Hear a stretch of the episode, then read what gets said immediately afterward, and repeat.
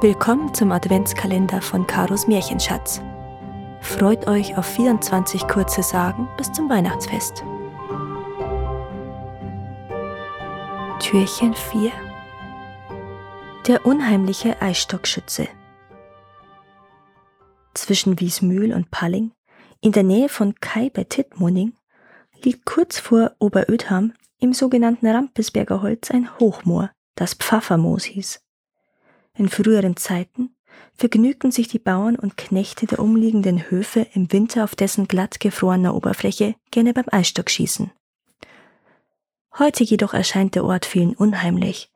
Manche Leute machen, besonders am Abend, lieber einen Umweg, um nicht vorübergehen zu müssen. Man sieht niemanden mehr dort Eisstock schießen, und das hat seinen Grund. Es ist schon eine Reihe von Jahrzehnten her, da hockten am Abend vor dem Christfest ein paar Burschen aus der Umgebung im Wirtshaus beisammen. Sie spielten Karten und tranken Bier. Da fing einer, der schon ein wenig zu viel getrunken hatte, an zu granteln. Weihnachten morgen. Das wird wieder Skifahrt. Da müssen wir wieder den ganzen Abend Rosenkranz beten und fromme Lieder singen. Und keine Karte darf man anrühren. Wenn's nur schon wieder vorbei wäre. Bei uns ist genauso, gab ihm sein Nachbar recht und um Mitternacht muss man dann noch in die eiskalte Kirche Metten. Einer aus der Runde, ein lustiger Bursche, der für jeden Spaß, aber auch für jeden Unfug zu haben war, schlug vor, Wisst's was, Kameraden? Gehen wir morgen um Mitternacht einfach nicht in die Metten, sondern ins Pfaffermoos zum Eisstockschießen. Dass wir in der Kirche fehlen, das merkt kein Mensch bei den vollen Leid. Das machen wir, das wird der Hetz. Heuer, da werden wir gar nicht haben. Alle riefen durcheinander und stimmten zu. Seid stark, sonst hören uns die Alten, mahnte der Bursche, der den Einfall gehabt hatte. Also, wer geht euch mit? Da wollte natürlich keiner zurückstehen. Jeder wollte bei dem Spaß dabei sein. So schlichen sich denn in der Christnacht zwölf junge Männer beim Kirchgang von ihren Familien weg und trafen sich bei der verabredeten Stelle im Pfaffermoos. Jeder hatte, verborgen unter Joppe oder Mantel, seinen Eisstock mitgebracht. Sind alle da? fragte der lustige Bursche. Dann kann's losgehen. Sie teilten sich in zwei Mannschaften zu je sechs Spielern auf und fingen an. Das ist besser, als in der eiskalten Kirche die langweilige Predigt vom Pfarrer anhören zu müssen, freute sich einer, der mit seinem Eisstock dem Zielhölzer ganz nahe gekommen war. Nacheinander ließen sie unter Johlen und Schreien ihre Eisstöcke über die glatte Fläche flitzen. Plötzlich, als sie gerade den Sieger der ersten Runde ermitteln wollten, weil sie glaubten, dass schon alle dran gewesen wären, sauste ein schwarzer Eisstock funkensprühend und mit unwahrscheinlicher Geschwindigkeit schnurstracks auf das Ziel zu und blieb dort stehen.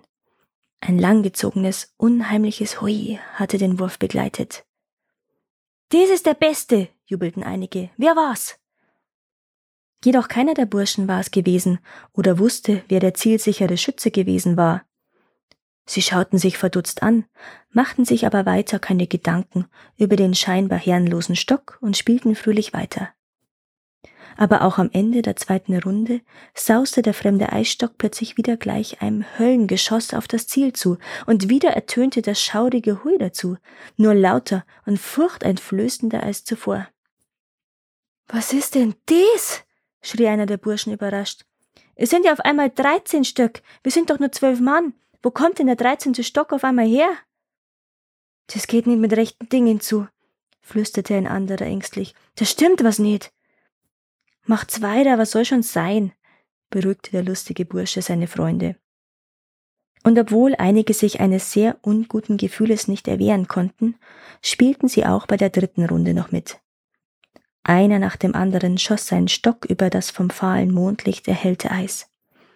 Der letzte der beiden Mannschaften war gerade fertig, als plötzlich wieder der Hui-Ruf ertönte, diesmal aber so schaurig und so bösartig triumphierend, dass den Burschen vor Entsetzen fast das Blut in den Adern gefror. Der schwarze Stock, der niemanden gehörte, wurde über das Eis geschleudert, dass die Funken nur so stoben, und es aussah, als fange der Stock zu brennen an. Wieder landete er haargenau beim Ziel.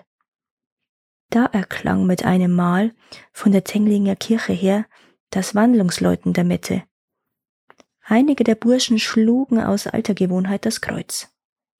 Im gleichen Augenblick begann der unheimliche Eisstock wie im Höllenfeuer zu glühen, drehte sich in einem wilden, gespenstischen Tanz und fuhr dann zischend durch die Nacht davon.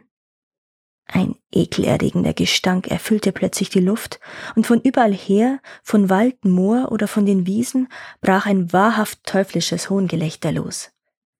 Die Burschen erschraken so sehr, dass sie ihre Eisstöcke im Stich ließen und blindlings davonrannten. Seit diesem unheimlichen Erlebnis in der Weihnachtsnacht findet im Pfaffermoos kein Eisstockschießen mehr statt. Die Burschen aber verbrachten keine heilige Nacht mehr bei leichtfertigem Spiel, sondern feierten künftig jede Weihnachtsmette andächtig mit, war die Kirche auch noch so kalt und die Predigt des Pfarrers auch noch so lang. Danke, dass ihr auch dieses Mal zugehört habt. Es würde mir sehr helfen, wenn ihr diesen Podcast abonniert und wenn er euch gefällt, mit euren Freunden und eurer Familie teilt. Habt ihr Vorschläge oder Wünsche für weitere Geschichten? Dann schreibt mir. Meine Kontaktdaten findet ihr in den Show Notes. Bis zum nächsten Mal.